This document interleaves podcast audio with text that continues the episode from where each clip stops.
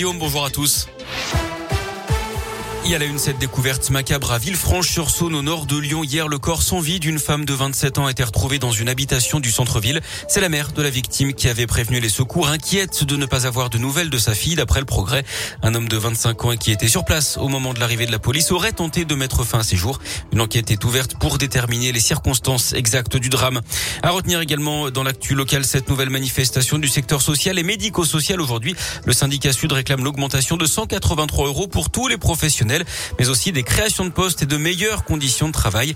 Un rassemblement est prévu à partir de 14 heures devant l'agence régionale de santé. Dans l'actu également cette soirée spéciale hier soir sur TF1 avec 8 des 12 candidats à la présidentielle réunis en plateau. Il a notamment été question des retraites. Emmanuel Macron et Valérie Pécresse veulent la fixer à 65 ans. Yannick Jadot veut lui conserver l'âge de départ à 62 ans mais avec des critères de pénibilité. 62 ans également pour Anne Hidalgo. Marine Le Pen propose de l'adapter en fonction de l'âge auquel on a commencé à travailler. Concernant la guerre en Ukraine, Emmanuel Macron est revenu sur la responsabilité de Vladimir Poutine et de la Russie dans l'invasion. Il a expliqué hier qu'il fallait déjà préparer la sortie du conflit alors qu'il qu'il devait encore s'entretenir avec le président russe hier dans la soirée. Il n'exclut pas non plus un embargo sur le pétrole et le gaz russe, ce que propose aussi Yannick Jadot. Emmanuel Macron qui présentera d'ailleurs son projet présidentiel jeudi après-midi à l'occasion d'une conférence de presse. En parlant de la présidentielle, le gouvernement fait un geste envers les fonctionnaires avant le premier tour avec le dégel du point d'indice avant l'été, ce qui veut dire une augmentation pour les 5,7 millions d'agents publics en France. Ces petits génies veulent un concours de robots en France. L'association Robolion, basée au lycée Notre-Dame de Bellegarde à Neuville-sur-Saône, a remporté l'an dernier le prix de l'innovation à la First Robotics Competition. Un défi mondial entre jeunes de 14 à 18 ans pour fabriquer un robot. C'est la seule équipe française hein, depuis plusieurs années.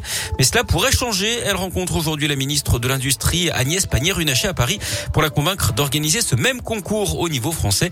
Pénélope est élève en terminale et capitaine de Robolion. Elle est fière de porter ce projet jusqu'à la capitale. C'était essentiel. Je pense que c'était l'étape à laquelle on par laquelle on devait passer parce que bah, être les seuls, c'était pas concevable. On ne peut pas être tout seul à participer, à représenter la France et pouvoir amener cette organisation en France, c'était hyper important. C'est hyper excitant hein, quand même parce que je vais, évidemment, je parle au nom de toute l'équipe et donc du coup, je vais pouvoir faire reconnaître tout le travail que l'équipe fournit et de pouvoir euh, expliquer à quel point c'est incroyable et à quel point il faut vraiment que tout le monde y participe.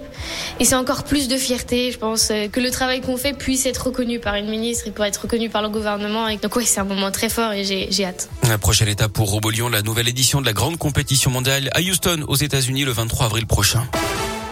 Du tennis, et justement aux États-Unis, la grosse performance de Gaël Monfils hier au Masters 1000 d'Indian Wells. Le Français a éliminé le numéro 1 mondial, le Russe Medvedev, en 3-7. En revanche, l'autre Français, Benjamin Bonzi, a été battu par l'Italien Sinner en 3-7. Défaite aussi du Grec Tsitsipas. En revanche, Rafael Nadal s'est qualifié pour les huitièmes de finale.